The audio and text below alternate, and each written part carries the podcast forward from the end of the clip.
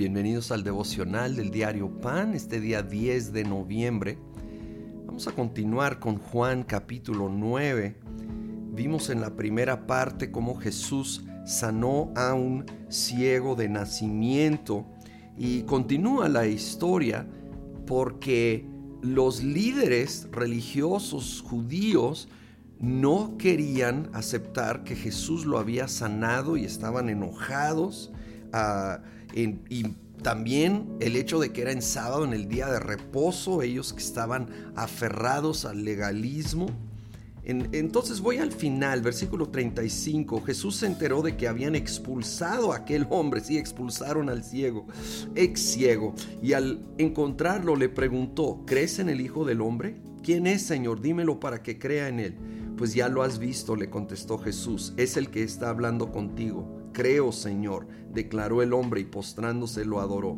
Entonces Jesús dijo, yo he venido a este mundo para juzgarlo, para que los ciegos vean, a los que ven que se queden ciegos. Algunos fariseos que estaban con él, al oírlo hablar así, le preguntaron, ¿qué? ¿Acaso también nosotros somos ciegos?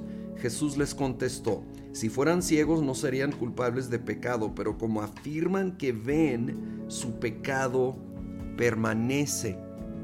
Y aquí pasamos del tema de ceguera física natural a la ceguera espiritual. Y cómo, aunque estos fariseos y líderes que probablemente en un principio habían sido muy genuinos en su búsqueda de Dios y, y en la verdad de la ley, con el paso del tiempo se habían vuelto ciegos a la a lo que apuntaba esa ley, al corazón detrás de esos mandamientos. Y ya no más estaban aferrados al mandamiento en sí, perdiendo de vista el corazón de Dios Padre, el porqué de esos mandamientos. Y entonces estaban ciegos, tanto que expulsaron a este hombre de la sinagoga, este hombre que había sido milagrosamente sanado por el Hijo de Dios. Y tal vez no vamos a llegar a ese extremo, ¿verdad? Pero cuidémonos de esta tendencia. Ellos sabían mucho de las escrituras. Y a, veces cuando aprendemos mucho de las escrituras, y debemos seguir aprendiendo toda la vida, porque es espíritu y vida para nosotros, pero si nosotros lo mal aplicamos, y de repente nos sentimos superiores por conocer mucho de las escrituras.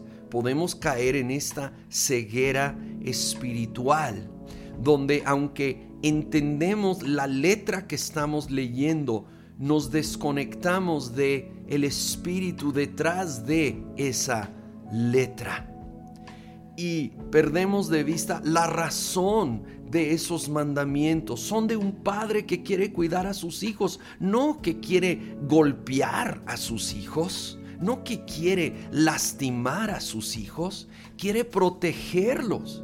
Y entonces al leer con el Espíritu Santo, dándonos entendimiento, abriendo nuestros ojos, entonces entendemos el porqué de los mandamientos, el porqué de la enseñanza y la instrucción bíblica y la podemos aplicar esa verdad con gracia, ¿sí? Como tantas veces ya he mencionado y, y sigue apareciendo en toda la Biblia y sobre todo aquí en el Evangelio de Juan. Y no los desconectamos, van juntos.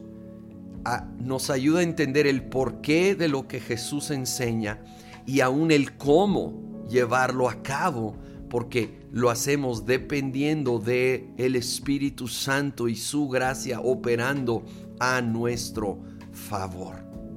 Señor, abre nuestros ojos, te pido. Abre nuestros ojos a conocerte a ti y tu palabra más y más. Conocer tu corazón detrás de tu palabra entender la palabra y el espíritu que lo impulsa, el porqué de lo que tú enseñas, tu amor que impulsa realmente toda tu palabra para poder abrazarla, para poder enseñarla, Señor, para poder vivirla con gracia y con verdad, en el nombre de Cristo Jesús. Amén.